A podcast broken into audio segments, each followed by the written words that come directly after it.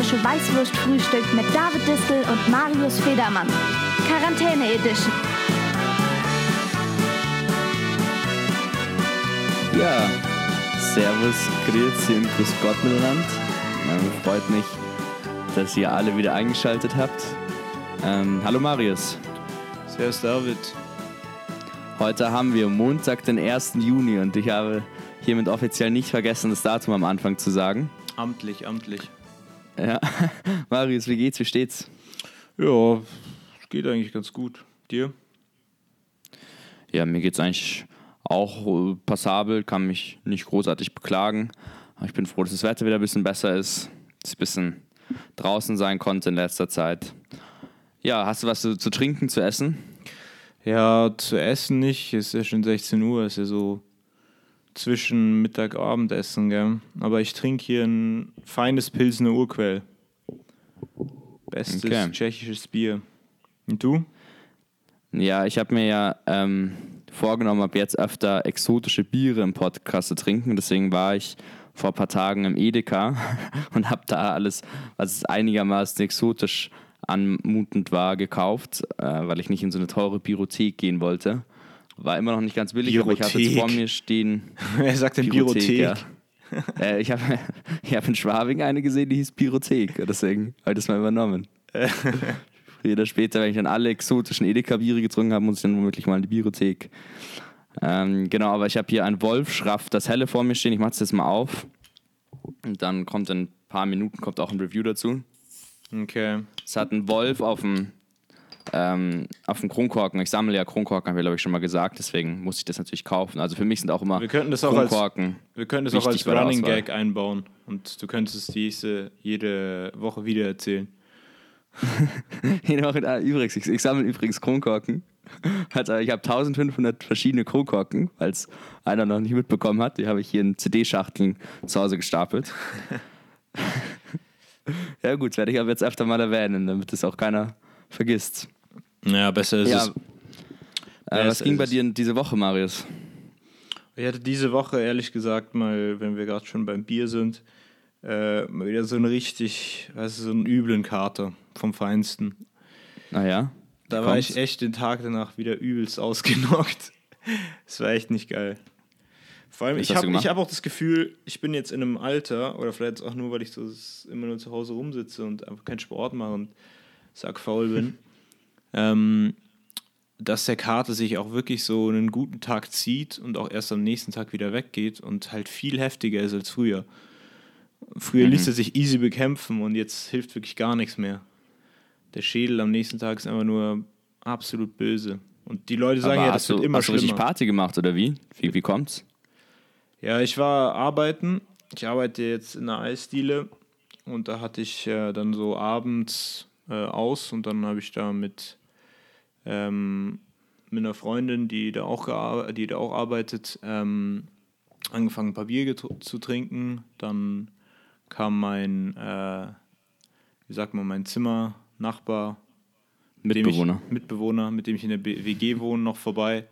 Da haben wir ein bisschen angefangen zu, zu saufen und irgendwann sind wir dann bei uns gelandet. Ja, und dann nach ja. einigen Bier irgendwie ging es am nächsten Tag echt schlecht. Warum auch immer. Krass, ja. Ja, das stimmt, das merkt man schon mit dem Alter, wenn das man das immer ein bisschen mehr spielt. Bei mir geht's in der Regel noch. Aber ich war jetzt auch schon länger nicht mehr richtig feiern, deswegen weiß ich auch nicht, wie es in den letzten Monaten sich entwickelt hat. Ja, Ja. irgendwann können wir dann auch mal überlegen, ob wir das Quarantäne-Edition wieder rausmachen aus dem Intro. Hast du dir das mal überlegt? Also, Ja, stimmt so eigentlich. richtig Quarantäne ist es ja eigentlich nicht mehr, oder? Nee. Aber es könnte halt schon auch wiederkommen. Das ist halt, sagen wir mal, die Gefahr.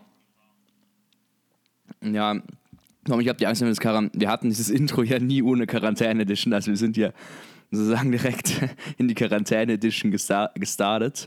Ja, wir sind Und da. ich glaube, da ist eine ganz schön lange Lücke in diesem Intro, wenn man das rausmacht. Dann ist richtig lang diese Musik, ohne dass irgendwas gesagt wird. Naja, wir müssen uns vielleicht was anderes überlegen. Ja, müssen wir mal schauen. Ja, auch wieder so ein Act, das, das alles zu ändern. Naja, voll, das müsste eigentlich noch gehen. Übrigens nochmal an der Stelle Danke an die Leaf, die das Intro eingesprochen hat. Das sage ich viel zu selten. Mega cool. Naja, gut, äh, wir wollen heute über einige verschiedene Themen sprechen. Äh, Marius, willst du uns einen kleinen Themenüberblick geben oder Ja, Soll ich das also machen? diesmal haben wir ja, glaube ich, nicht so viel Zeug, ähm, über was wir sprechen wollten. Dafür Ähm, ausführlicher haben wir uns gesagt. Ja, ja. Wir hatten so ein paar Themen, die, also anhand der letzten Woche lässt sich wahrscheinlich auch sagen, dass es vor allem ein Hauptthema gab, ähm, was ja auf jeden Fall die Ermordung von George Floyd war. Da wollen wir natürlich drüber sprechen. Davor wollen wir aber noch über ähm, Hongkong sprechen und über, du wolltest noch eine Anekdote zu äh, dem neuen Kraftwerk Datteln 4 machen, gell? Ah ja, stimmt. Ich wollte noch kurz was zu Datteln sagen. Soll ich, soll ich das mal als erstes machen? Ja, warte, ich wollte nur kurz zu Ende führen. Ach, stimmt, ja. Und nach, ähm, danach wollten wir noch ein bisschen über Polizeigewalt, Rassismus im Allgemeinen sprechen. Okay. Also ihr merkt, wir haben diesmal ein bisschen weniger Themen als sonst. Wir wollen das mal ausprobieren, wie das ist, weil wir hatten letztes Mal selber das, das Gefühl, dass wir am Ende mit den Themen ein bisschen zu schnell durchgerusht sind. Ja, weil es Deswegen waren dachten auch einfach zu uns- viele. Ja, wir müssen uns ein bisschen dezimieren, damit wir auch dann irgendwie in der Ausführlichkeit über die Dinge sprechen wollen, können, über die wir sprechen wollen. So ist es. Ähm, es ist halt immer schwer, sich die zu dezimieren, weil also es vergehen ja immer so circa zehn Tage zwischen jeder Folge und dafür passiert natürlich schon viel in der Wel- Welt. Aber mei, man muss halt irgendwo Abstriche machen. Ich sehe immer wieder Themen in der Tagesschau oder in der Zeitung, ich sage, ach, da müssen wir jetzt mal unbedingt drüber sprechen, dann schreibe ich es auf eine Liste und dann merke ich am Ende, es gibt doch viel zu viel anderes Relevantes gerade. Also wir schieben auch immer einige Themen vor uns her. Aber so ist es halt. Früher oder später werden wir schon mal über alles gesprochen haben. Naja. Die äh, Geschichte ich wollte wiederholt was- sich ja. Genau, ich wollte was über Datteln sagen. Ähm, einfach nur kurz, wir hatten schon mal kurz über Datteln 4 gesprochen.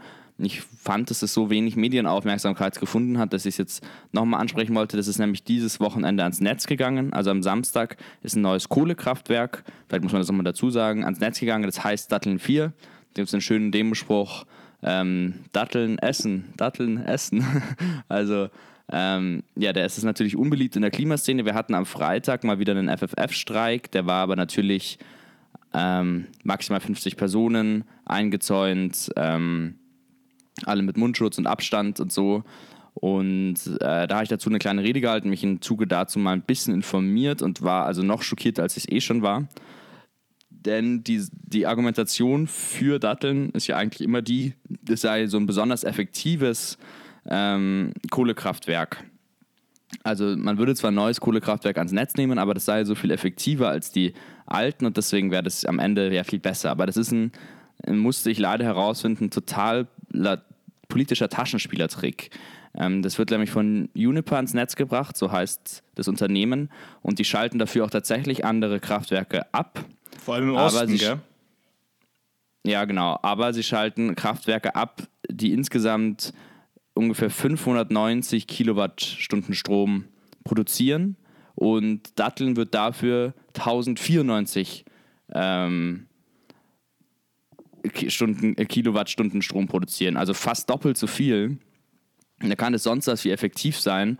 Am Ende ist es trotzdem eine nette Verschlechterung. Ähm, das heißt, also dieses Kraftwerk bringt überhaupt nichts Gutes. Ähm, es ist also eine totale Milchmädchenrechnung zu behaupten, das wäre eine, eine, irgendwie eine Verbesserung ähm, gegenüber dem, dem Jetzt-Zustand. Ich finde es total schockierend, dass eigentlich, wo wir schon beschlossenen Kohleausstieg, der eh schon viel zu spät ist, ähm, haben, jetzt trotzdem nochmal ein Kohlekraftwerk ans Netz geht. Das reiht sich so ein, diese Beobachtungen von wegen, also wir haben ähm, Klimaziele, dazu reichen schon mal die Klimaziele, also wir haben Paris-Klimaziele, dazu reichen schon mal die Klimaziele von der Bundesregierung nicht, um die zu erreichen. Dann werden wir wiederum die ähm, Ziele von der Bundesregierung nicht erreichen und jetzt werden wir sie bei noch weiterem wohl nicht erreichen, dank diesem tollen neuen Kraftwerk. Also es ist die Diskrepanz zwischen Gesagten und Getanen dieser Bundesregierung, besonders wenn es ums Klima geht, die ist schon auffällig und macht mich langsam, also macht mich schon immer sauer, aber jetzt macht sie mich noch saurer als davor. Ja, aber ist ja, die CDU ist ja auch eine Partei, die einfach äh, möglichst am Ist-Zustand festhalten möchte. Von daher verwundert es nicht, dass da auch solche Sachen möglichst lang hinausgezögert werden. Ja, und ich glaube, ehrlich gesagt, das muss, da müssen so gigantische Lobbys dahinter stehen. Also da muss so viel Druck auf die Politiker ausgeübt werden. Anders kann ich mir das gar nicht erklären, weil auch dieses ganze Arbeitsplatz-Argument ist so ein Schwachsinn, wenn man schaut, wie unglaublich viele Arbeitsplätze gleichzeitig in Solar- und, und Windbranche verloren gegangen sind, weil die Regierung diese Branche null geschützt hat ähm, und die einfach über der chinesische Markt das komplett übernommen hat, ähm, während diese restlichen Kohlearbeiter, also naja, ist jetzt auch egal. Äh, ich glaube, die meisten Zuhörer werden da eh ähnlicher Meinung sein. Ich wollte jetzt nur noch mal da ein bisschen Dampf ablassen, weil ich auch es irgendwie schade finde, dass dazu zu wenig berichtet wurde. Naja. Jo. Jetzt reden wir über Hongkong, oder? Ja, das dann ist, gehen wir mal nach, dann machen wir mal eine, eine, eine, kleine, eine kleine Weltreise nach Hongkong. Über die halbe Welt geht's. Ja. Ja, Marius, ähm, Hongkong war viele Nachrichten. Äh, Ja. Willst du vielleicht irgendwie mal äh, kurz auch für die Zuhörerinnen und Zuhörer zusammenfassen, was ist da los, auch schon seit längerem? Ähm, und ja, vielleicht ergänzen wir uns dann so gegenseitig, dass wir am Ende hier jeder und jede, der und die zuhört, irgendwie ein relativ vollständiges Bild von der Situation in dieser, klei in dieser kleinen Stadt. Na, so klein ist sie gar nicht, 8 Millionen Einwohner. im Hm, Für chinesische China hat. Verhältnisse klein. Für, für chinesische Verhältnisse ist es eine Kleinstadt. Ja, also in Hongkong ist es so, wenn man die Sache mal ein bisschen von hinten aufrollt, dann ähm, hat Hongkong nicht immer zur Volksrepublik China gehört, sondern war vormals ähm, zusammen mit Macau eine Kolonie. Macau war portugiesische Kolonie und äh, Hongkong war britische Kolonie. Und äh, 1997 haben die Briten dann so im Zuge der Entkolonialisierung gesagt, sie geben sowas, sie geben das wieder zurück und ähm, haben das der chinesischen Volksrepublik wieder übergeben. Allerdings ähm, mit so einer praktisch mit so einer Übergangsüberlaufzeit von 50 Jahren. Also wird es dann dementsprechend 2047 ähm, dann praktisch vollends integriert sein. Und dadurch konnte sich eben dieser, diese kleine Inselgruppe, auf der diese Stadt ist, ähm, einige Autonomierechte sichern, ähm, was eben vor allem, äh, also die vor allem rechtlich und ähm, demokratietechnisch ist. Also Pressefreiheit und solche Sachen sind in Hongkong viel weitgehender, als sie das in dem autokratischen System China äh, sind. Und ja, jetzt hat aber China in der, jüngst, in der jüngeren Vergangenheit versucht, immer mehr Druck auszuüben, auszuüben auf die dortige Regierung in Hongkong und versucht es so ein bisschen, ähm, also schon ein bisschen früher faktisch zu übernehmen, indem man ähm, dort Gesetze äh, durchbringen lässt, die eine bessere Überwachung und so weiter ermöglichen, also für die Volksrepublik. Und dagegen gab es eben viel Proteste und die, ich glaube, die Bilder sind dann auch um die Welt gegangen im letzten Jahr und ähm, ja, haben, glaube ich, auch für viel, viel Verwunderung ähm, gesorgt, weil man das ansonsten aus China oder aus der Region insgesamt nicht so kennt, dass Menschen für Demokratie so auf die Straße gehen. Es war dann auch, äh, wenn in China gab es schon auch manchmal, aber das war immer eher selten, dadurch, dass das System so repressiv war. Ja, genau. Also ich würde noch mal eine kleine Präzisierung zu den Gesetzen vornehmen. Also vor ungefähr genau einem Jahr ähm, hat die chinesische Regierung im Zuge dessen, dass ein Hongkonger seine Frau in Taiwan umgebracht hat, gesagt, okay, wir brauchen ein Auslieferungsgesetz. Wenn also jemand in Hongkong oder so eine Straftat begeht, dann soll der auch nach China ausgeliefert werden können. Und das war eben eine äh, offensichtliche Verletzung dieses ähm, Leitfadens, der heißt Two Countries, äh, One Country, Two Systems, du hast ja schon angesprochen, also man hat eben den, die ein, das Einparteiensystem mit wenig Pressefreiheit etc. in China und ähm, zumindest ein sehr demokratieähnliches System in Hongkong. Und das wäre natürlich eine offensichtliche Verletzung dessen, wenn sozusagen nach, Hong nach China aus Hongkong ausgeliefert werden könnte. Weil natürlich hat ja China Foltergefängnisse, sonst was. Man sieht ja, was sie mit den Uiguren, der muslimischen Minderheit im Westen anstellen. Da hat natürlich viele Oppositionelle aus Hongkong große Angst, dass sie dann mit irgendwelchen vorgeschobenen Gründen sozusagen den, der chinesischen Elite in die Hände fallen könnten. Und daraus sind diese gigantischen Proteste erwachsen. Also das waren Hunderttausende und am, ich glaube, 9. und 16. Juni war es dann auch beide Mal über der Millionenmarke, je nachdem, wie man zählt, sogar auch schon bei zwei Millionen ähm, Protestierenden. Das ist natürlich ein unglaublich großer Protest. Genau, ich würde jetzt mal einfach sagen, ich erzähle ein bisschen, was ich da so erlebt habe, weil das auch einer der Gründe, warum wir das jetzt heute besprechen, ist, dass ich da selber war, gerade eben zu dieser Hochzeit der Proteste eigentlich. Ich wollte noch eine Sache ganz kurz vorher ja. sagen. Ähm, was du nicht gesagt hast, ähm, war, dass es natürlich nur ein Vorwand war. Also der Mann, der seine Frau da umgebracht hat, es war natürlich nur ein Aufhänger für die chinesische Regierung, diese Politik der äh, immer weit, also der, der, der Ausbau der Macht in Hongkong voranzutreiben. Aber das ist, Ist ja nicht legitim, vermuten, ja. danach das zu verändern. Ist zumindest zu vermuten. Naja, auf jeden Fall war, ähm, ich, bin ja, ähm, ich habe das ja, ich, schon, mal angesprochen im Podcast, äh, vor ein paar Monaten relativ lange durch Asien gereist und ähm, mit einem Freund bin ich durch Russland und China und dann war eben die letzte Station mit ihm zusammen in Hongkong. Er ist von da weitergeflogen und ich bin von da nach, nach Vietnam gefahren. Und äh, uns, also ich war dann noch recht lange in Hongkong, ich war fast zwei Wochen da und die Stadt hat mir unglaublich gut gefallen. Also ich muss sagen, es ist äh, zusammen mit Varanasi in Indien meine Lieblingsstadt, in der ich bisher war.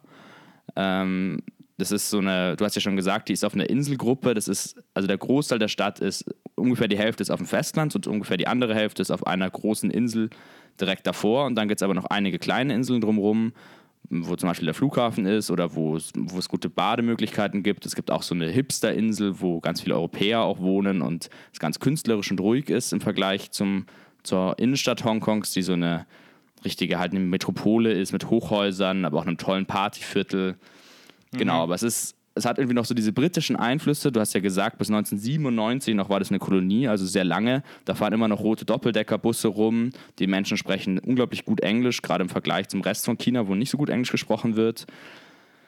Ähm, genau, diese Mentalität ist einfach so eine, auch eine sehr offene.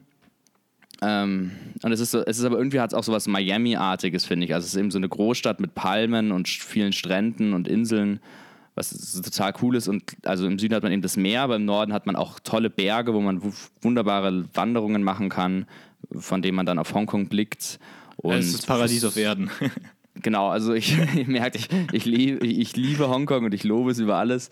Ähm, ganz, also ganz toller Fleck Erde.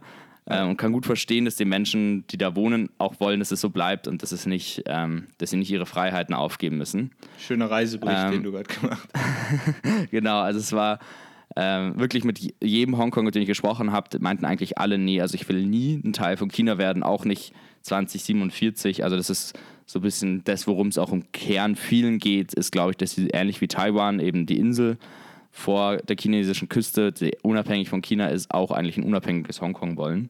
Naja, aber jetzt habe ich lange über Hongkong geschwafelt, das wollte ich eigentlich was zu den Protesten sagen, weil das ist natürlich die spannendste Erfahrung in Hongkong, die ich gemacht habe.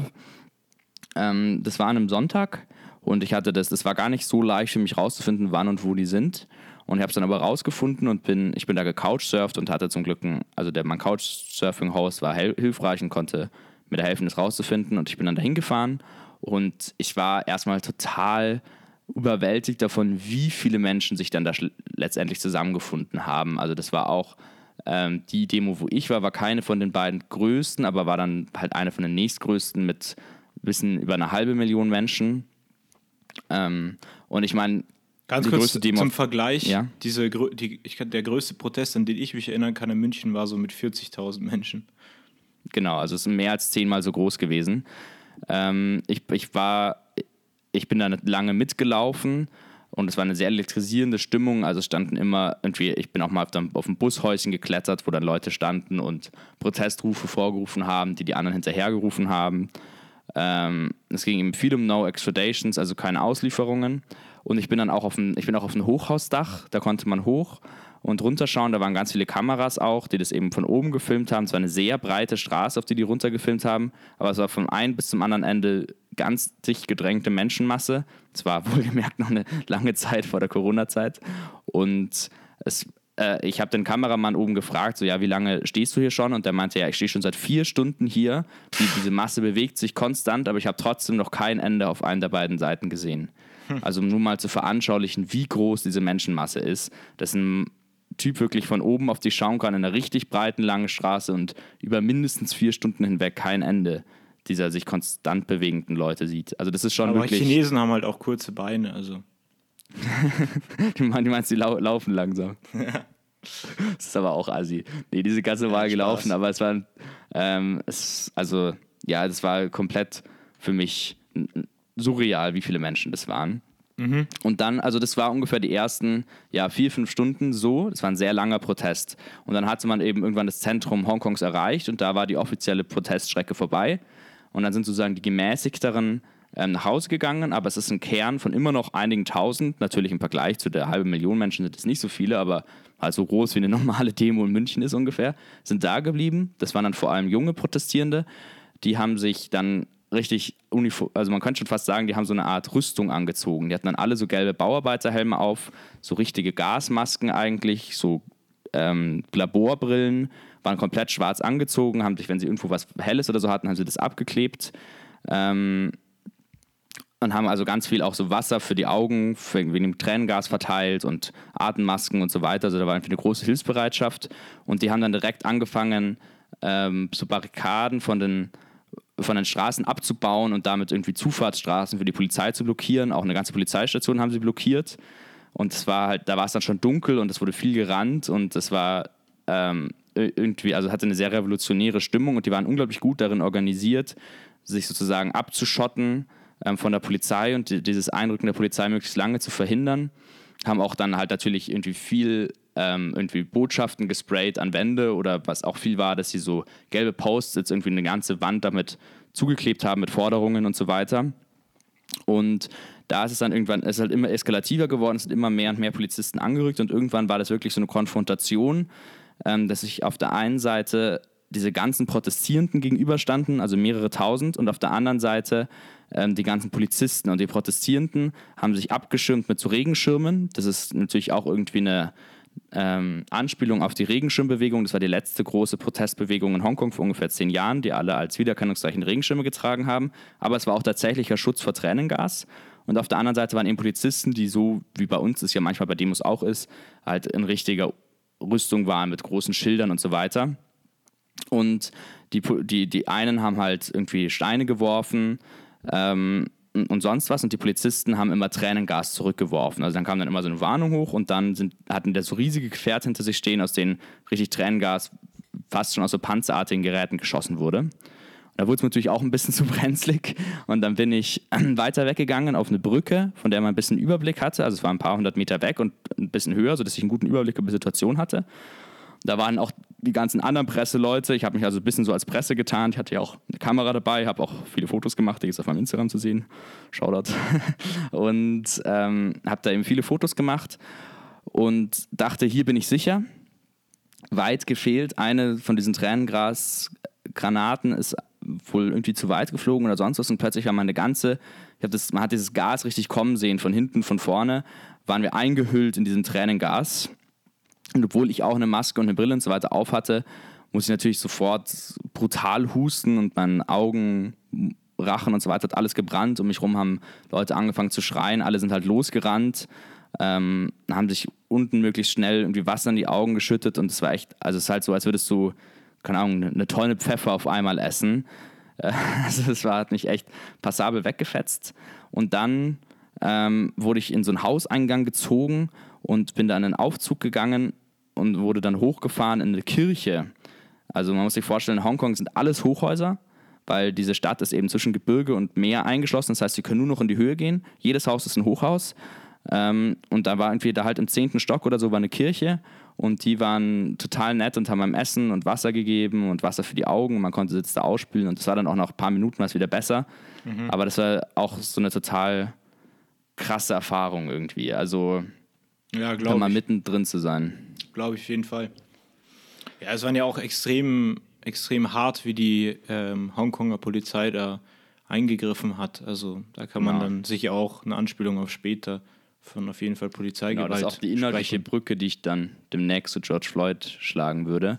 Nur noch mal kurz vielleicht zu den aktuellsten Entwicklungen.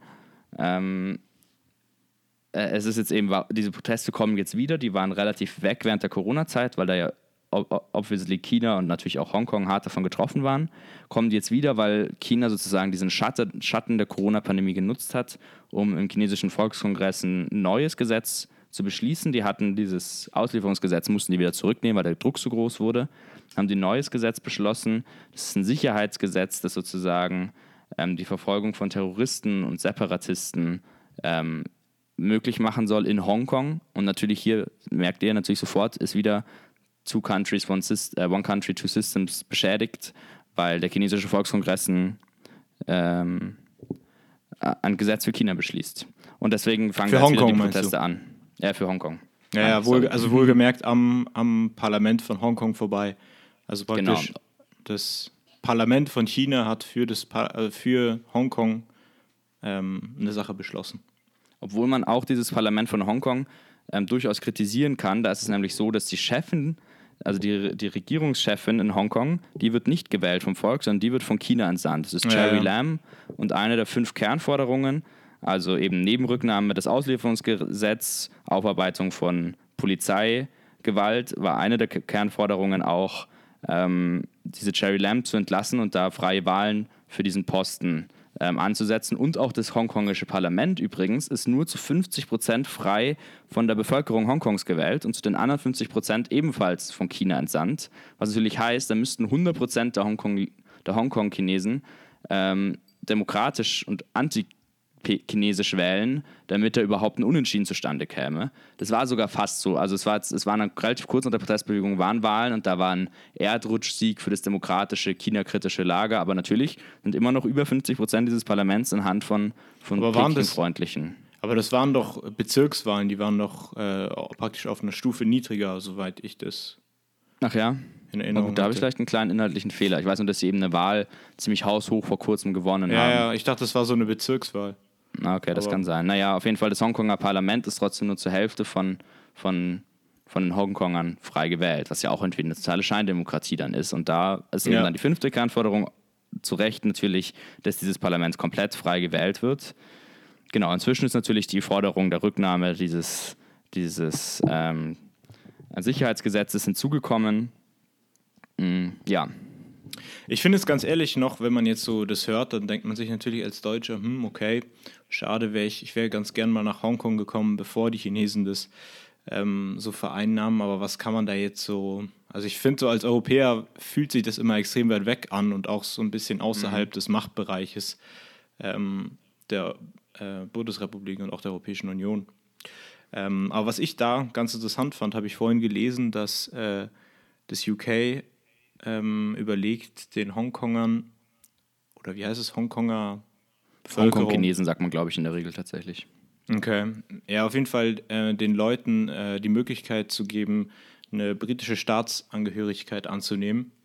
Und das wäre sicher naja. für ähm, den einen oder anderen äh, sicher die Rettung vor der ähm, chinesischen Willkürs Willkürjustiz. Ja, und ich würde auch sagen, es ist insofern auch für uns Europäer relevant, dass es, dass es natürlich auch ein geopolitischer Konflikt inzwischen richtig ist. Also es waren auch bei dieser Demonstration, wo ich war, wurden viele britische und auch vor allem US-amerikanische Flaggen geschwenkt, weil die sich, die Hongkong-Chinesen total auf Hilfe aus dem Westen hoffen, weil sie sich natürlich irgendwie als eine ähm, westliche Exklave sehen und mhm auch traditionell Verbündete von USA und dem Westen sind. Und ähm, die US-Regierung hat jetzt auch schon äh, mehrfach ähm, denen ihre Unterstützung zugesichert. Sie haben jetzt in, in Folge dieses Sicherheitsgesetzes den, den, Sonderstatus von Hongkong aberkannt, weil sie gesagt haben, das ist de facto nicht mehr so. Ähm, aber man weiß ja, dass ein Wirtschaftskrieg eh schon tobt zwischen USA und China und der bekommt dann nochmal eine geopolitische ähm, Dimension. Bedeutung eben da im chinesischen Meer. Auch es patrouillieren ja auch ähm, NATO und US, vor allem US-Militärboote in der, in der ähm, Meerenge zwischen Taiwan und, und China. Also das ist schon so, dass da womöglich dieser Konflikt nochmal eine militärische Dimension bekommt oder zumindest nochmal ähm, über das Wirtschaftliche hinaus erwächst gerade, weil die ähm, Hongkonger ganz offensichtlich die Nähe zu USA und den Westen suchen. Und ja, ich meine. Ich würde da vielleicht. Ja. Ich würde da vielleicht sagen, also ich finde das Thema auch extrem spannend, vor allem da gibt es ja dann, also dadurch, dass China ja so eine aufstrebende Weltmacht ist, gibt es ja dann immer mehr äh, praktisch äh, geopolitische Konfliktpunkte, die da auch in Zukunft wahrscheinlich auf uns zukommen werden. Äh, würde ich das vielleicht mal in die Hand der Hörerschaft legen, äh, müssen wir dann vielleicht irgendwie auf dem Instagram-Account oder so promoten, wenn die Leute da Bock drauf haben, da mal mehr darüber zu erfahren, dann können wir da auch mal die, praktisch dieser zukünftigen Dimension auch nochmal Zeit einräumen, oder? Ja, genau. Wir können insgesamt über das Thema, finde ich, schon noch einige Male sprechen. Ähm, wir, wir, sprechen jetzt auch gar nicht so viel über, über das Sicherheitsgesetz, auch was für Risiken es auch für die chinesische Regierung birgt. Haben jetzt auch nicht so viel darüber gesprochen. Also es ist schon eine riskante Aktion, ähm, e, e, eben weil sie sich so stark mit dem Westen anlegen, auch ähm, weil relativ bald da Wiederwahlen sind und sozusagen es immer schwerer für die werden könnte, sich da durchzusetzen. Ähm, Auf der anderen Seite ist China halt immer noch ein, ja. Auf der anderen Seite ist China halt die wichtigste Wirtschafts- oder Volkswirtschaft nach den USA weltweit und mm. eigentlich so gut wie niemand hat Bock auf einen Handelskrieg mit dem. Mit ja, denen. klar. Das ist natürlich eine mächtige Waffe für China. Ja, voll. Und es ist auch, um nochmal kurz darauf einzugehen, es ist natürlich auch total viele europäische und auch deutsche Unternehmen kuschen ähm, mhm. total vor China. Also die ähm, Autoindustrie. Ja. Genau, oder auch die Flugindustrie zum Beispiel hat Taiwan, nachdem China das mal gesagt hat, hat die Lufthansa listet Taiwan jetzt nicht mehr als eigenes Land, ähm, ja. weil China das nicht anerkennt. Also da ist ihnen dann das Geschäftsinteresse in China so viel größer sozusagen, als dass sie da diesen Aut Autokratismus sich entgegenstellen würden. Finde ich ganz schön schwach. Autoritarismus. Autoritarismus, ja. Ähm, Finde ich ganz schön schwach. Was wollte ich jetzt noch kurz sagen? Hm, dass, dass es auch für China wirtschaftlich ein bisschen riskant ist, weil Hongkong zwar inzwischen nicht mehr so die große Wirtschaftsmetropole in China ist, wie es mal war, aber immer noch 60 Prozent der Auslandsinvestitionen in China werden über Hongkong getätigt. Also wenn das sozusagen für sie wegfällt, ist es doch ähm, ein großes Problem auch für China, weil die hongkongische Börse halt ähm, weltweit so wichtig ist. Ja, die ist auch, äh, noch, deswegen, ist auch die größte Börse dort. Also ist noch größer als die von Shanghai, oder? Soweit ich das mhm, im Kopf habe. Das hab. weiß ich jetzt nicht. Ich weiß nur, dass sie eben für die Auslandsinvestitionen sehr wichtig ist. Und äh, China versucht eben schon lange diese Taktik des Hongkongs, Hongkong irrelevant zu machen. Also zum Beispiel ähm, Guangzhou ist eine, ist eine riesige Megastadt, die ultramodern ist, die ist da auch direkt in der Nähe von Hongkong, also gebaut und die haben da sozusagen in so einem Halbkreis drumherum ganz viele riesige Städte gebaut, die sozusagen nur das eine Ziel haben, ähm, ja, Hongkong irrelevant zu machen, weil daneben viel größere Wirtschaftsmetropolen sind sozusagen. Also mhm. irgendwie auch interessant, was China da für Taktiken fährt. Und ja, wir wollten, wollen wir noch kurz über, die, ähm, über diese Entwicklung der Proteste sprechen, die ja immer kleiner geworden sind und immer gewaltvoller sozusagen, weil es immer schwerer wurde teilzunehmen und deswegen immer, also sozusagen nur die konsequentesten, nenne ich es jetzt mal, mitgemacht haben, weil da haben wir vorher in der Vorbesprechung schon mal kurz angerissen, dass das irgendwie so eine ambivalente Sache ist, auch gerade das von außen zu bewerten. Äh, ja, ja, also können wir noch vielleicht ganz kurz darauf eingehen, ja. Okay, also ich habe es jetzt gerade schon kurz angesprochen, diese Proteste sind eben auch, seit ich dann weg war, immer kleiner geworden und dafür immer gewaltvoller, ähm, weil auch immer härtere Polizeigewalt angewandt wurde, immer härtere, ähm, auch, auch, immer se seltener diese Demos genehmigt wurden somit die halt dann immer illegal waren. Ähm, und es ist dann auch mal, es sind auch mal, ich glaube, es sind schon mindestens zwei gestorben. Einer hat mal ein Auge verloren. Da gab es dann auch viel Bilder in den Medien hier in Deutschland, dass sie dann alle so Augenklappen getragen haben als Zeichen der Solidarität. Also die Polizeigewalt war echt krass, aber also, also man kann einfach kurz gesagt, dieser Konflikt ist ein bisschen eskaliert. Es ist viel gewaltvoller geworden auf beiden Seiten natürlich. Und du hast es vorhin sowas gesagt, wie, dass du das natürlich gut verstehen kannst. Kannst du das nochmal ähm, begründen? Ja, ich denke, worauf ich hinaus wollte, dass ähm, bei bestimmten politischen Anliegen, finde ich, ähm, auch gewaltvolle Auseinandersetzung nicht illegitim ist. Ähm, Wenn es um sowas wie Grundrechte und Demokratie geht, finde ich, hört der Spaß mhm. auf und da ähm, um den Satz von, ich glaube, Kurt Tucholsky zu äh, zitieren, ähm, wo Unrecht zu Recht wird, wird Widerstand zur Pflicht. Ähm denke ich, da, da ist dann auf jeden Fall auch, ist es legitim, dass man eben auch Gewalt gegen den Staat anwendet, um sich Gehör zu verschaffen. So darauf wollte ich mehr oder weniger hinaus. Ähm, mhm. Jetzt dann auch später im Hinblick auf die Sache mit der Polizeigewalt, dass ich da zumindest ein Verständnis für habe. Das heißt jetzt nicht, dass ich das unbedingt immer selber machen würde oder promoten würde, aber ein gewisses Verständnis habe ich dafür. Mhm. Ja, ist natürlich irgendwie so eine Grund, Frage und Diskussion. Also gerade bei der George Floyd-Sache in den USA, wir nehmen da schon immer einiges vorweg, würde ich mir da jetzt auch zum Beispiel gar kein Urteil dazu anmaßen, weil ich einfach kein Betroffener bin, weil ich kein dunkelhäutiger, kein Afroamerikaner bin. So, da wenn ich es vermessen von mir dazu jetzt irgendwie zu sagen, die machen das richtig oder die machen das falsch.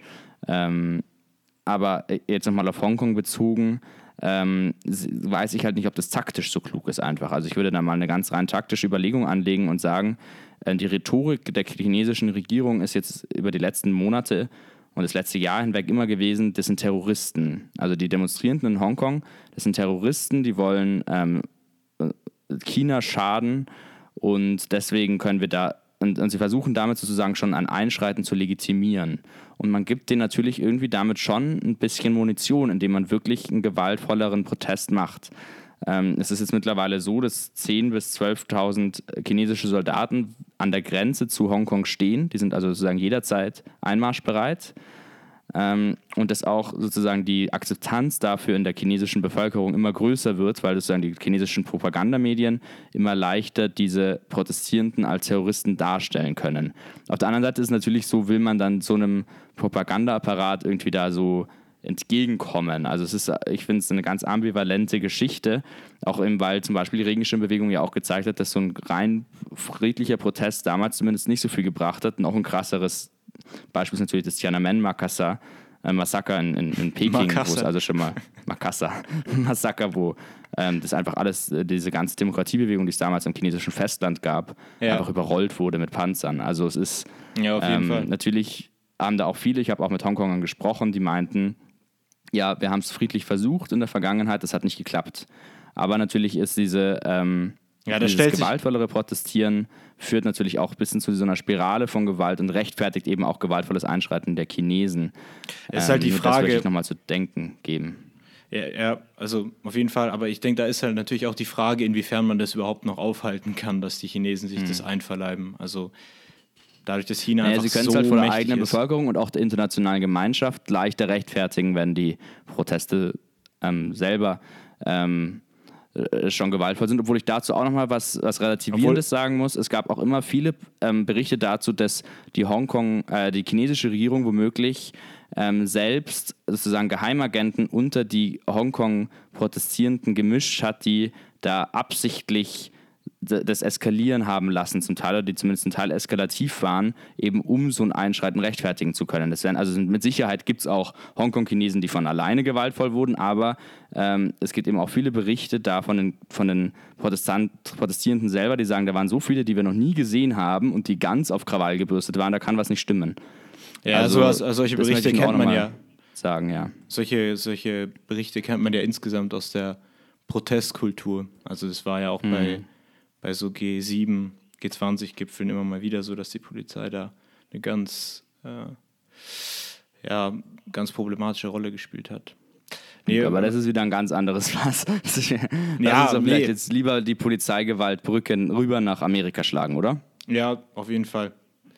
Ich wollte äh, vielleicht noch äh, einen kleinen Hinweis machen und zwar, wir müssten da noch unsere beiden Rubriken unterbringen, ja, dass wir es nicht vergessen. Oh, ja. Also du meinst ähm, Correlate Kiss Kill und, und den, den, den Konsum der Woche? Jupp.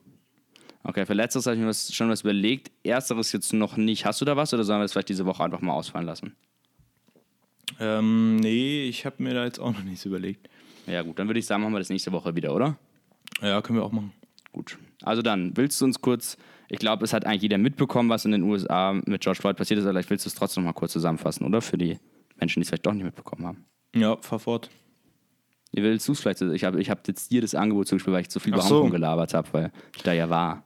Ähm, ja, ich muss ehrlich sagen, ich habe gar nicht so genau mitbekommen, warum, de, also warum dieser George Floyd festgenommen wurde. Okay, das kann ich schnell ergänzen. Der war, ähm, angeblich hat der mit einem gefälschten Scheck Zigaretten gekauft. Mit einem Scheck? Einen gefälschten Scheck. Im also 21. Jahrhundert mit einem gefälschten Scheck. Ja, aber vor allem, was, was, ist das denn für ein Verbrechen? Ich meine, entschuldige mal, das ist ja, da kriegst du vielleicht 50 Euro Strafe. Also, naja, gut. Naja, ich weiß nicht, Scheckfälschen war früher schon ein großes Ding. So. aber im 21. Jahr mit einem gefälschten Scheck, äh, ist ein bisschen wie wenn jemand erzählt, dass einer, äh, keine Ahnung, mit einem, äh, ich weiß auch nicht, es, es, fällt dann voll aus der Zeit. Naja, egal. Ähm, auf jeden Fall ist, glaube ich, hat jeder dieses unfassbar brutale Video gesehen, was sich über einige Minuten zieht, wie der, ähm, dieser George Floyd eben ähm, während seiner Festnahme auf den Boden gedrückt wird und von äh, einem Polizisten ein Knie auf die, aufs Genick, auf den Hals äh, gedrückt bekommt, minutenlang, eben bis er dann ähm, offensichtlich äh, das Bewusstsein verliert und dann eben irgendwann auch stirbt oder halt irgendwie so zugerichtet ist, dass er dann an den Folgen stirbt. Und irgendwann drehen sie dann diesen leblosen Körper um und legen ihn auf so eine Trage. Das ist irgendwie total absurd. Und ähm, der andere Polizist steht daneben und schaut ihn an und äh, es ist irgendwie, man kann sich gar nicht vorstellen, das ist einfach so ein gefilmter Mord, mehr oder weniger. Mhm. Ja, das ist, das ist, ein totaler Mord. Also es ist, vier Polizisten waren da involviert. Der eine hat ihn eben, wie gesagt, umgebracht mit seinem Knie, der andere hat ähm, Einschreiten von den, Zuschau von den Beiständern verhindert und noch zwei weitere, die waren irgendwie da hinterm Auto, die sieht man in diesem Video nicht so richtig. Ähm, genau, der Polizist, der den umgebracht hat, dessen Namen haben wir uns auch äh, bewusst entschlossen, nicht zu nennen. Ähm, der hatte schon 18, muss man sich mal vorstellen, Complaints. Also der hatte schon 18 Beschwerden, waren schon mal gegen den eingereicht wegen Polizeigewalt. Mhm. Ähm, und es wurden nur zwei davon weiterverfolgt. Also man wundert sich total, dass dieser Mann auch Polizist sein durfte. Der andere, der sozusagen die Leute abgehalten hat, der hatte auch schon acht Complaints. Ähm, ja, ja, das also ist krass. Das ist absolut krass. Das ja, und es reiht sich natürlich ein. Also es ist, man muss sagen, es ist ja die absolute Spitze vom Eisberg, von der Spitze vom Eisberg. Also ich glaube, so muss man es eigentlich formulieren, weil also die Spitze vom Eisberg sind allein die ähm, dunkelhäutigen, Af die, die, Afroamerikaner, die de, der Polizei, ähm, die, die Polizeibrutalität in in den USA sterben. Und der Eisberg ist natürlich der ganze Rassismus, der drunter steckt. Also was glaubst du, wie viele ähm, Afroamerikaner ja, für einen toten George Floyd schon mal so ein Knie in den Hals gedrückt bekommen haben oder sonst was? Also ich meine, der Tod ist ja eigentlich der Ausnahmefall, auch bei Polizeigewalt. Äh, ich habe trotzdem mal ein, zwei Statistiken zusammengesucht, um dieses Problem, das die USA, und wir werden drüber, später auch darüber sprechen, inwieweit Deutschland das auch hat, ähm, hat, was Polizeigewalt und vor allem strukturellen Rassismus bei der Polizei angeht ähm, habe ich ein paar Statistiken zusammengesucht. Ähm, jetzt muss ich hier mal kurz umblättern. Das war jetzt schlecht vorbereitet ich mein, von mir. Was ich noch ganz kurz sagen wollte, das Ding ist halt, ähm, es ist nur so relevant, weil dieser Mord eben gefilmt wurde. Ich meine, dass sowas passiert, ja. ist nichts Verwunderliches. Sowas passiert immer wieder in Amerika. Und dass es ähm, in dem Fall gefilmt wurde, es wurde auch schon vorher ein paar Mal, wurden solche krassen Übergriffe gefilmt. Aber mhm. ähm, so dieser, diese Polizeigewalt, dieser strukturelle Rassismus ist natürlich Jahrzehnte alt, wenn nicht im, sagen wir mal, in ein Gründungsproblem der Vereinigten Staaten. Ja, also ich meine, es hat ja eigentlich seinen Ursprung in der Sklaverei und im, im System der, der, der Sklaverei. In ja, USA. genau, also darauf wollte ich hinaus. gewachsenes ja, Problem. Darauf wollte ich hinaus. Genau, und es gibt, apropos, weil du es sagst, es gab schon mal so Videos, es gab schon mal so einen ähm, Fall von einem Mann, der hieß Eric Garner, der war ja. auch, der hat übrigens auch mit Zigarettenpackungen, ähm, der hat an, angeblich Steuer, also ähm, schwarz Zigarettenpackungen ver verkauft und wurde auch dafür vom Polizisten ähm, erstickt. Aber das war doch, aber das war doch eine Überwachungskamera, oder? Die das da aufgenommen hat, meinte ich. Ich habe das Video schon mal gesehen. Ich dachte auch, dass das ein Handyvideo war. Aber auf jeden Fall, der hat die ein ähnlich winziges Vergehen mit seinem Tod bezahlt und auch die letzten Worte. Mit seinem Leben, Worte nicht mit seinem Tod. Ja, genau meine ich. Also grausame Geschichte. Ich glaube, man kann, kann, eigentlich da fast sagen, es ist eine Epidemie in den USA mit ähm, rassistischen Polizistenmorde. Äh, das werde ich jetzt mit Zahlen belegen. Ähm, muss ich vor Augen halten, dass etwa 14 Prozent der US-amerikanischen Bevölkerung ähm, schwarz ist. Trotzdem sind ähm, warte mal, hier, genau, sterben pro eine Million Afroamerikaner 30 an ähm, Polizeimorden. 22 sind es bei den Hispanics und nur 12 sind es bei, bei den Weißen. Also hier offensichtlich ist es circa dreimal so gefährlich für einen Dunkelhäutigen in der Polizeikontrolle zu geraten wie für einen hellhäutigen Amerikaner. Ähm, das waren, und, und die Tendenz ist eben bei Afroamerikanern steigend und bei ähm, weißen Amerikanern sinkend. Also es waren 2017 noch 4,5 äh, 457 Weißamerikaner von Polizisten umgebracht worden. 2019 waren es in Anführungszeichen nur noch 370. Bei den Schwarzen waren es 2017 223 und 2019 235. Also auf der einen Seite eine, eine Sinkung, ein Senken der Zahlen und auf der anderen Seite ein Erhöhen.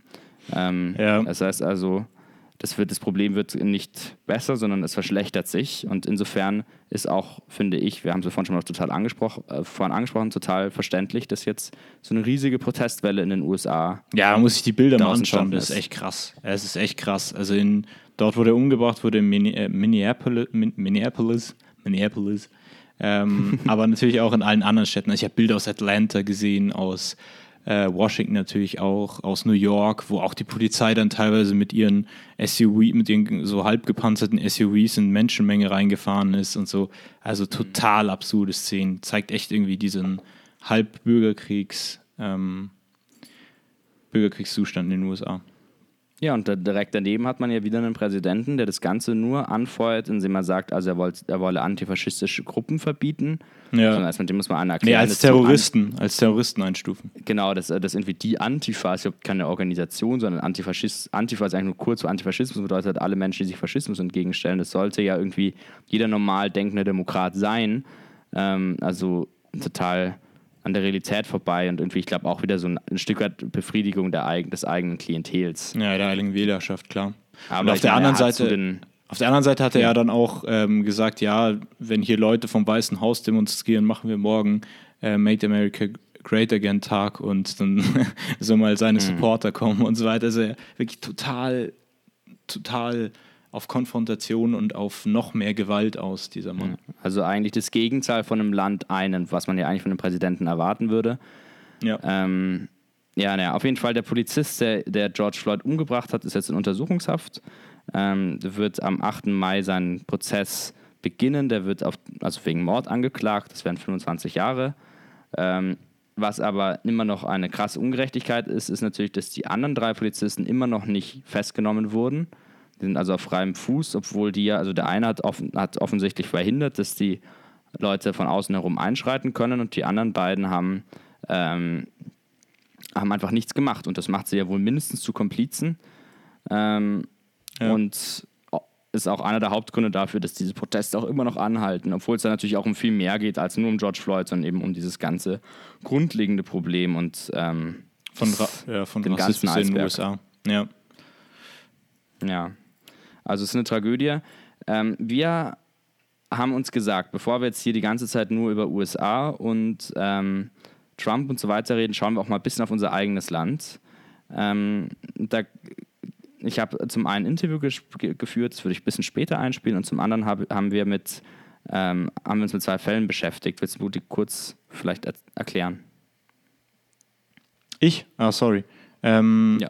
Also wir haben einmal ähm, in Deutschland, das war 2005 gewesen, äh, wurde ähm, der ähm, Mann aus Sierra Leone, wenn ich mich recht entsinne, Juri, ne, Uri Jallo heißt er, in Dessau in seiner Zelle äh, verbrannt aufgefunden. Und ähm, die Polizei hat da eben ermittelt, wurde am Anfang davon ausgegangen, dass er sich selber verbrannt hat, aber das wurde dann im Laufe des Prozesses offensichtlich, dass es ähm, nicht so ähm, gewesen ist, weil er kein Feuerzeug hatte, weil er gefesselt war an Händen und Füßen. Und ähm, dieser Fall wurde aber nie wirklich aufgeklärt. Also ein Polizist wurde zu fahrlässiger Tötung, äh, nee, warte, zu, ja doch zu fahrlässiger Tötung äh, verurteilt auf eine 10.000 Euro Strafe. Ähm, also bis, äh, überhaupt nicht der, der ähm, Sache entsprechend verurteilt und ähm, Staatsanwälte haben da extrem ähm, haben da extreme Bedenken bei dem Ausgang des Prozesses äh, angemeldet und wollten den wieder aufnehmen, aber äh, Gerichte haben praktisch die äh, Wiederaufnahme des Falls abgelehnt und somit ist es ein, ein weiterer Beleg dafür, dass so ähm, strukturelle Gewalt in Polizeibehörden ähm, mehr oder weniger unter den Teppich gekehrt wird. Auch hier in Genau. Deutschland. Der andere Fall ist noch ein jüngerer. 2018 wurde der junge Ahmad A., äh, der aus Syrien stammend ist, ähm, ich glaube 19 Jahre war der alt, ebenfalls verbrannt in seiner Zelle aufgefunden. Ähm, hier ist es noch, also ist es sogar so, dass der ähm, zu Unrecht inhaftiert war. Der wurde verwechselt, muss man sich mal vorstellen, ähm, mit einem aus Afrika stammenden Gesuchten. Also da kann eigentlich auch nicht wirklich eine optische Verwechslung stattgefunden haben. Total ähm, unverständlich, wie es zu dieser Verwechslung gekommen ist. Der war da zwei Monate in U-Haft ohne Prozess und ähm, ist dann eben auch verbrannt aufgefunden worden. Es gab Hinweise darauf, dass der Mann auch suizidal ist. Das ist ja, ist ja klar, der ist aus einem Bürgerkriegsland geflohen. Ähm, dass, da sowas, dass es da viele Menschen suizidal sind, die aus solchen Umständen kommen. Das wurde aber offensichtlich nicht berücksichtigt, als er da ähm, inhaftiert wurde. Und es gibt auch Zweifel an dieser Darstellung eines Suizids, weil er ähm, nicht nur das Fenster von seiner Zelle geöffnet hat, sondern auch den Notrufknopf gedrückt hat, was ignoriert wurde. Ja. Ähm, auch hier ähm, gab es wenig Aufarbeitung. Äh, es wurde wegen unterlassener Hilfeleistung, wenn ich das richtig ähm, aufgeschrieben habe, ähm, jemand zur Rechenschaft gezogen. Ähm, und dann wurde der Fall auch relativ schnell wieder geschlossen. Und die, die Opposition fordert natürlich auch hier eine klarere Aufarbeitung, auch dieses, dass dieses Su ähm, Suizid ähm, dass das nochmal gescheit untersucht wird. Also ist, ich will jetzt hier natürlich auch nicht sagen, der Mann wurde umgebracht, weil ähm, das Hauptproblem ist ja eigentlich, dass, dass wir nicht wissen, so wirklich, was da passiert ist, weil eben keine besonders gute Aufarbeitung stattgefunden hat. Ja, und das zeigt halt, sagen wir mal, die Grundproblematik bei Ermittlungen in der in, in und um Polizeibehörden, dass da eben Beamte gegen Beamte, also Kollegen untereinander ermitteln, also mhm. ähm, und dass es keine unabhängige, ähm, äh, keine unabhängige Institution gibt, die bei solchen Fällen eingeschaltet werden könnte. Also sowas gab es ja dann auch wieder beim G20-Gipfel in Hamburg und so weiter, dass wenn man Polizisten wegen, gegen, wegen Gewalttaten anzeigt, dass es meist damit endet, dass die freigesprochen werden und im schlechtesten Fall wird man selber noch ähm, angezeigt wegen ähm, Widerstands gegen die Staatsgewalt, was auch immer. Und ähm, das könnte man, äh, so meinen zumindest Poliz oder Sicherheitsexperten, äh, dadurch verhindern, indem man nicht äh, Beamte gegen Beamte ermitteln lassen würde. Genau, man bräuchte irgendwie eine unabhängige Beschwerde- und Ermittlungsstelle für Polizeigewalt, die am besten halt eigentlich nur dem Parlament Rechenschaft schuldig ist und eben nicht den Behörden. Ja, ja so ähm, dem, dem Landesparlament zum Beispiel oder was. Genau. Ja äh, auch ein Antidiskriminierungsgesetz. Das, gibt's, äh, das wird zum Beispiel gerade in Berlin geplant, ähm, das dann irgendwie ans Polizeigesetz angegliedert wird. Und ähm, auch noch eine gute Idee, finde ich, ist, ähm, ein ist Racial Profiling explizit im Polizeigesetz zu verbieten. Und das ist auch schon mal ein genialer Übergang zu dem Interview, das ich schon mal angesprochen habe. Ich habe nämlich mit dem guten Salim gesprochen, den kenne ich aus dem FFF-Orga-Team und der hat selbst unter anderem Erfahrungen mit Racial Profiling gemacht und das ist eines der Themen, über das ich mit ihm gesprochen habe. Ja, grüß Gott, ich sitze hier in der Feldherrnhalle. Ähm, also sehr ungewöhnlicher Aufnahmeort. Ich hoffe, die Hintergrundgeräusche werden nicht allzu schlimm sein. Und ich sitze hier mit dem guten Salim. Der Salim hatte nämlich vor kurzer Zeit mal in seiner Story ähm, was zu einer rassistischen Polizeikontrolle. Und Salim, vielleicht willst du kurz erklären, was ist dir da passiert? Genau, erstmal würden viele vielleicht nicht unbedingt davon ausgehen, dass es eine rassistische Polizeikontrolle war, aber ich habe im Kopf ein bisschen durchgespielt, was, also zu welchem Szenario es gekommen ist. Und es war nun mal so, ich war am Hauptbahnhof, es war relativ viel los. Also trotz der Corona-Pandemie würde ich sagen, war es gut bemenscht, wenn man es so sagen kann. Ähm, und die kamen aber ziemlich direkt, acht Leute auf mich zu, haben mich erstmal eingekreist, was ich sehr ungewöhnlich für eine reguläre Poli also Personalienkontrolle gehalten habe, was auch ungewöhnlich ist. Und haben mich während eines Telefonats dann unterbrochen, lustigerweise mit dem ähm, Flüchtlingsrat München. Ähm, und dann haben sie einfach nur meine Personalien aufnehmen wollen, haben mich durchsuchen wollen, was ich dann abgelehnt habe und dann auch, ähm, ja, so, sie haben nur mich betastet, aber auch das fand ich irgendwie unangenehm, nicht weil es jetzt unangenehme Stellen waren, sondern weil ich es einfach nicht verstanden habe, also wie sie zu diesem Schluss gekommen sind, mich durchsuchen zu wollen. Ähm, und ja, ich bin halt eben durchgegangen, was war, hatte ich für Kriterien, die eben auffällig wären für eine Kontrolle und im Endeffekt, so ich hatte ganz normale Kleidung an, ähm, auch nicht irgendwie unbedingt politisch tendierte Kleidung, wenn man das so sagen kann. Also ich hatte einfach ja, so was normale Menschen so tragen. Okay, dieser Begriff normale Menschen ist bisschen bescheuert, aber ich glaube, es wissen alle, was ich meine. Und so, sie sind sehr direkt auf mich zugekommen und mir war ziemlich klar, dass es an meiner Hautfarbe lag, weil ansonsten gäbe es eigentlich keinen Grund, der mir in den Kopf gekommen wäre. Fühlst du dich jetzt als Mensch mit Migrationshintergrund im, in der Gegenwart von Polizisten sicherer oder unsicherer? Oder einfach ist es komplett egal? Das finde ich ziemlich interessant, weil häufig wird mir von weißen Menschen ähm, ja, werde ich eben solche Fragen gestellt. Es soll jetzt kein Vorwurf sein, aber tatsächlich fühle ich mich, also es ist mir verdammt unangenehm, wenn die Polizei da ist. Und es ist nicht seit meiner politischen Aktivität so, sondern es war schon immer so. Einfach, weil sie auch meinen Vater am Flughafen, jedes Mal ist es so eine eineinhalbstündige Kontrolle teilweise. So, ich war nicht oft fliegen, aber jedes Mal, wo das passiert ist, so, er fliegt schon öfters, das ist einfach fragwürdig dann, warum es ausgerechnet diese eine Person immer und immer wieder ist.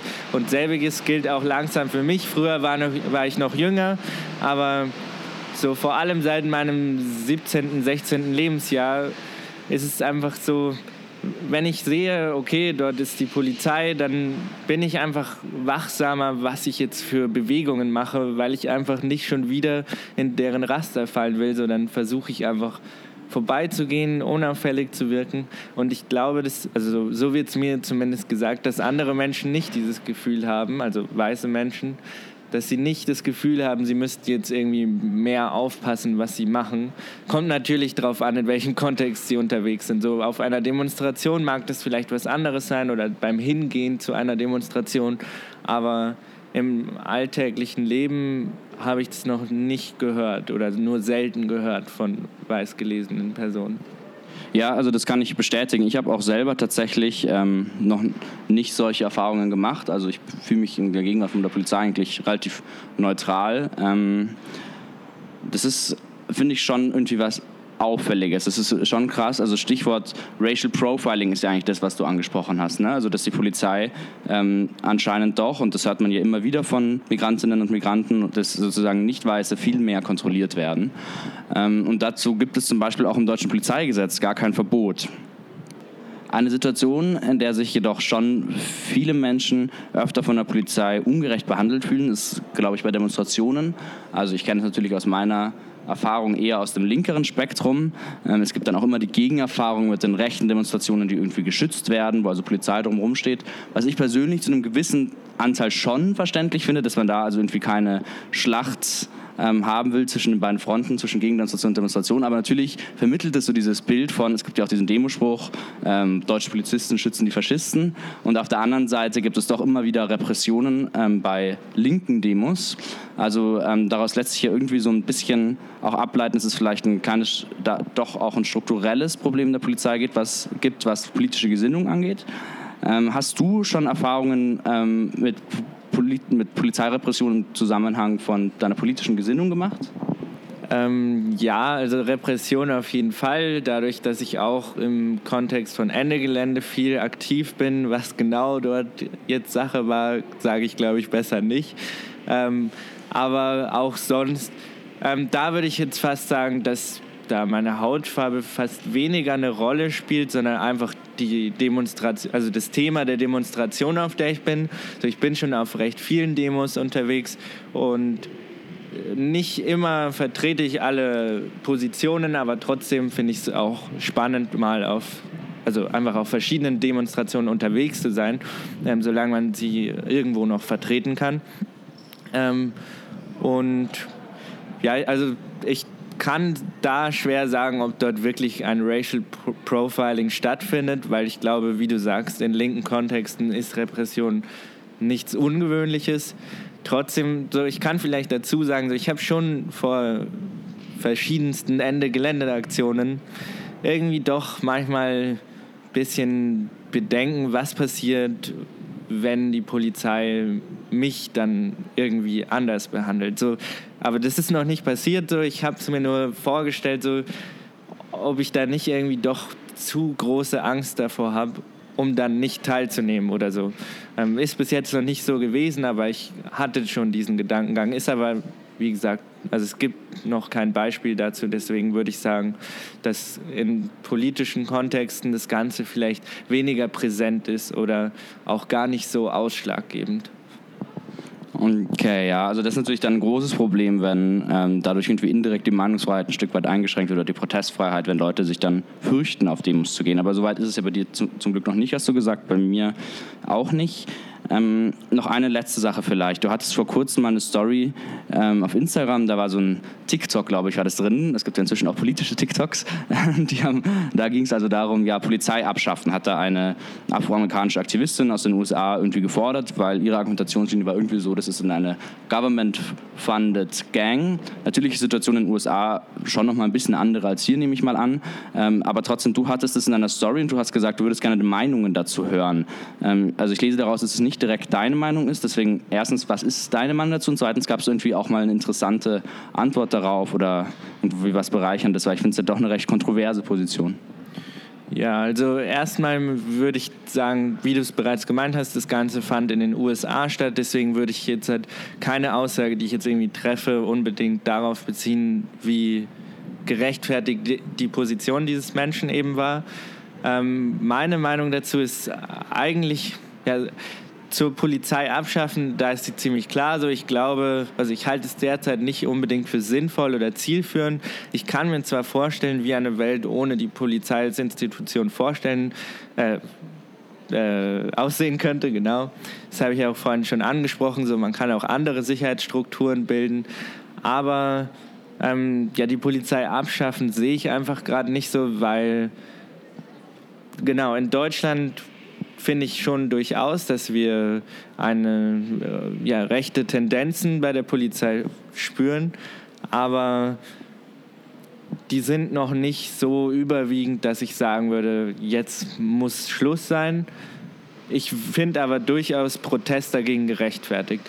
Ich habe nur vielleicht nochmal, um zu erklären, warum ich diese Story reingepostet habe. Ich habe die Story reingepostet, weil ich diese Mitleids- oder Trauerbekundungen zu dem Tod ähm, ja, gerechtfertigt und wichtig finde, aber ich glaube, dass sie nicht unbedingt zum Nachdenken anregen, sondern eher so ein zustimmendes Gefühl, so ja, du hast es richtig gemacht, du hast es in die, deine Story gepostet, jetzt ist alles gut so nach dem Motto ähm, vermitteln und auch, ja, ich will den Leuten, die das gepostet haben, nichts vorwerfen, so ich finde es absolut wichtig, aber ich glaube, dass es mehr eine eigene Genugtuung, als dass es was verändert. Deswegen habe ich mir gedacht, okay, ich ähm, folge dieser Person, you're doing, you're doing great heißt sie, ähm, und finde zwar, was sie sagt, auf die USA bezogen mag das richtig sein, aber auf Deutschland bezogen teile ich nicht ganz ihre Ansichten. Ähm, aber ich finde es eigentlich interessant, es mal in die Story zu tun und dann eben kontroverse Meinungen dazu zu hören. Ich habe dazu zwei Antworten bekommen. Einmal von dir die Interviewanfrage und ein weiteres Mal noch von einer Freundin von mir, die hat sich noch nicht klar dazu geäußert, aber ich denke, wir sind dann auf einen Nenner gekommen, würde ich sagen, weil ich eben gemeint habe, okay, das ist nicht meine klare Meinung, so ich habe es nicht dazu gesagt in der Story, sondern erst im Nachhinein, wenn mich Leute darauf ansprechen, äh, angesprochen haben, wollte ich es dann tun und ähm, ja, das, dann sind wir eigentlich recht schnell auf, glaube ich, den gleichen Nenner gekommen, genau.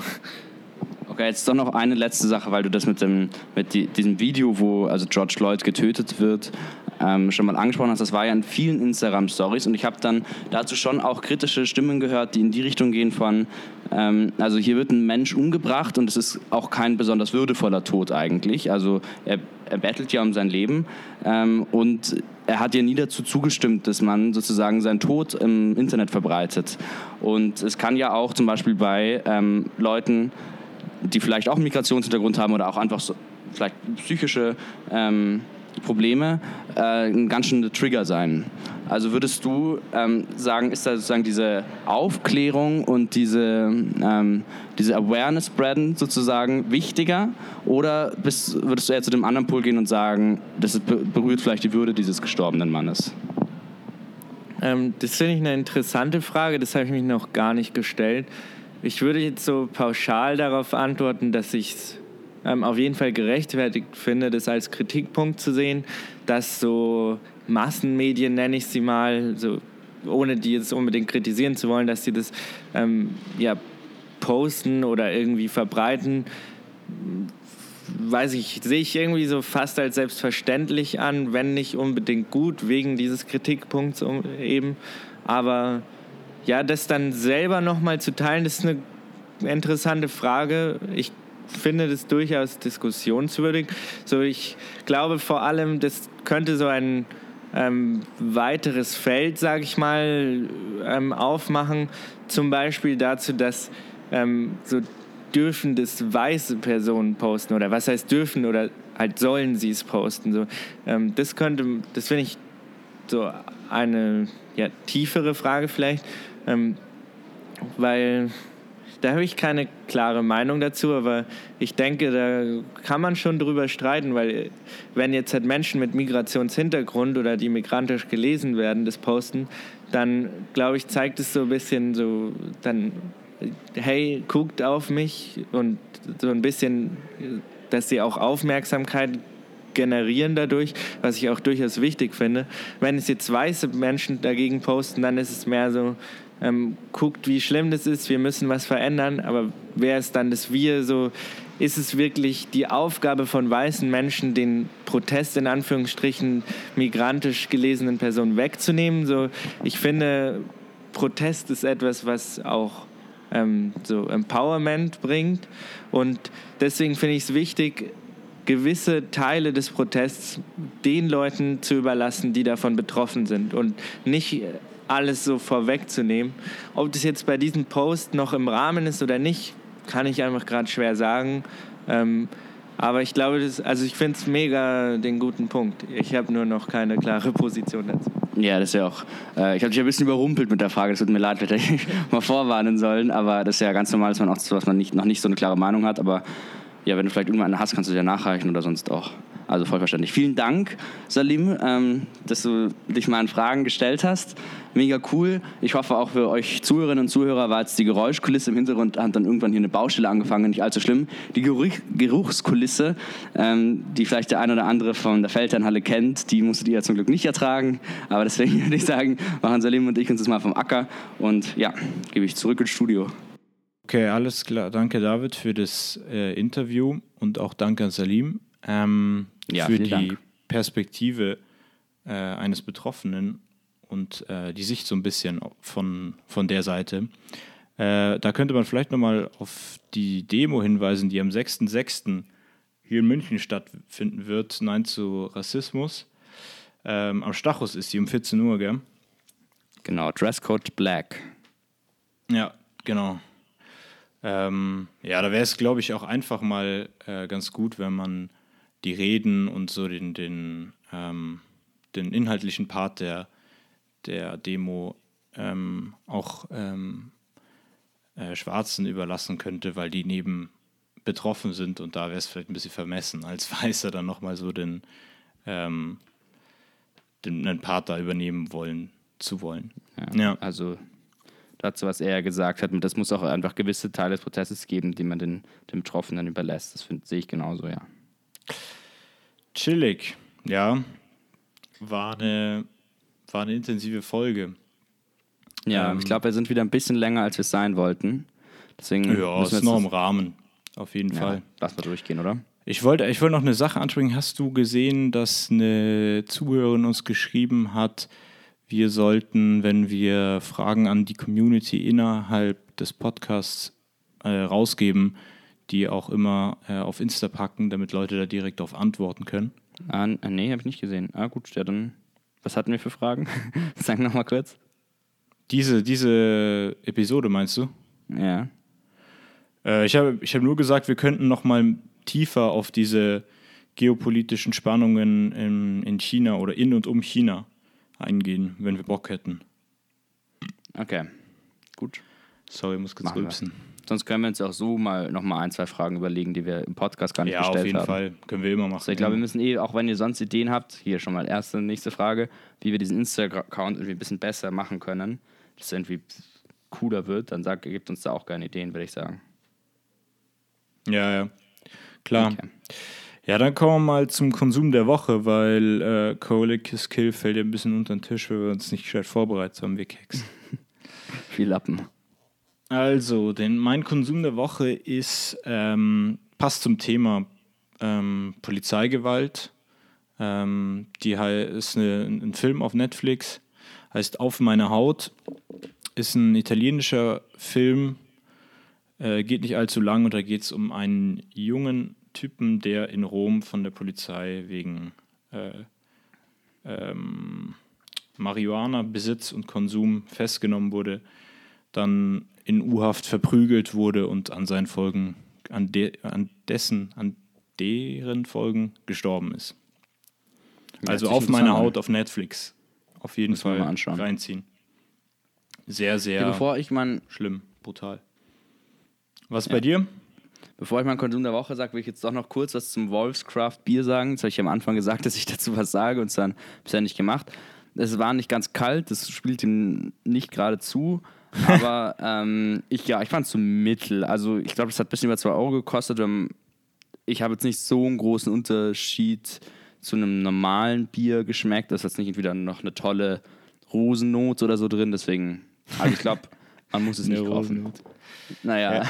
Also das Pilsener Urquell kann ich auf jeden Fall mit, das Pilsener Urquell kann ich auf jeden Fall empfehlen. Geiles Bier. Okay. Genau, also, ähm, also Walls Craft Beer ist leider, tut mir leid an, an die Menschen, die das gebraut haben, nicht mein Konsum der Woche. Mein Konsum der Woche ist ähm, aus der Reihe Geo Epoche. Das kennst du ja auch, Marius, ne? Das ist, da sind wir beide große Fans davon Ja.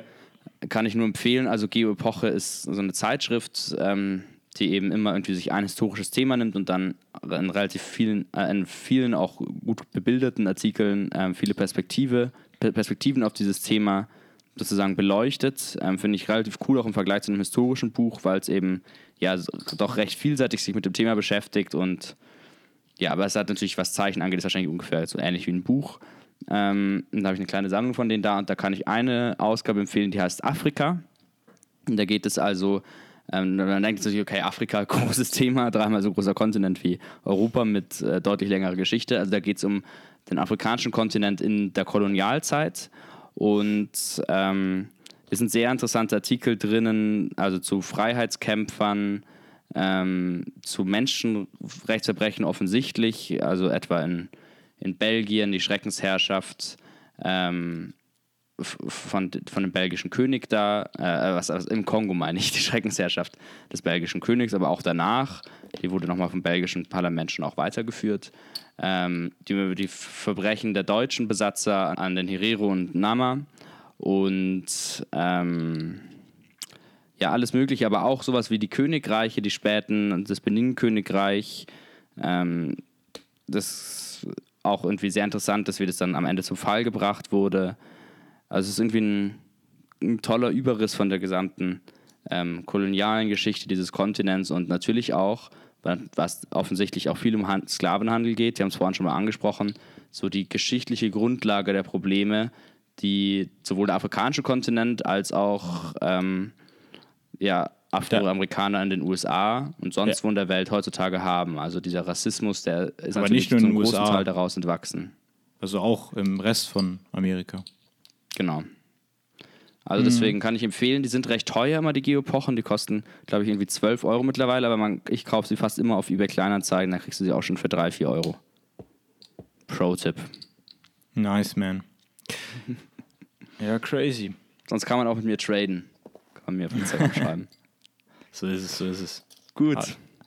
Ja, Marius, letzte Worte. Hast du Ja, äh, so krass, äh, wie du am Ende nochmal auf den Völkermord in ähm, Namibia eingegangen bist, weil wie als hätten wir uns abgesprochen, habe ich mir dazu überlegt, wollte ich nochmal darauf aufmerksam machen, so unter dem Hashtag Black Lives Matter äh, wollte ich auch mal darauf hinweisen, dass man in der deutschen Geschichte vielleicht erstmal vor der eigenen Haustür kehren sollte, bevor man mit dem Finger nach Amerika zeigen sollte, weil auch in Deutschland ein unaufgeklärter und ähm, ohne öffentliche Entschuldigung äh, immer noch praktisch in den Geschichtsbüchern verweilender Völkermord von Deutschland äh, in Afrika ähm, da ist und äh, da ist noch kein Bundeskanzler oder keine Bundeskanzlerin hingeflogen und hat da ähm, einen Kniefall begangen und mhm. ähm, um Entschuldigung gebeten. Und das finde ich wäre auf jeden Fall mal an der Zeit. Ja, der erfüllt wirklich alle Kriterien eines Genozids. Ne? Also da wurden ja, es ist ein Genozid. So systematisch es ist versucht, alle, Genozid. Da wurde systematisch versucht, alle Hereros und Nama auszulöschen. Gab es krasse Massenerschießungen, wurden in der, Geflüchtete wurden in der Wüste eingeschlossen, damit sie verdursten. Also wirklich auch grausam, auf grausamste ja, Art wurde, wurde der Großteil so dieser Stämme vernichtet. Ja. Auch so mit KZs und allem, also mega grob. Der Typ, der dafür verantwortlich war, Lothar von Trotha, aber beziehungsweise natürlich auch hier der deutsche Kaiser. Mhm. Ja. Es sind jetzt, es sind wenig erfreuliche Schlussworte. Auf jeden Fall. Das möchte ich noch sagen. Ähm, okay. tut, tut uns leid. Ja, Feedback schreibt uns. Wir hauen jetzt mal die Fragen irgendwie in Instagram-Story. Wir müssen auch mal wieder so ein Video reinmachen. Das ist gut angekommen, als wir das mal gemacht haben. Ja. So, und wir das in einem Video ankündigt, worüber wir sprechen. Und jetzt müssen wir mal langsam zum Schluss kommen. Jo. Ciao. Ciao.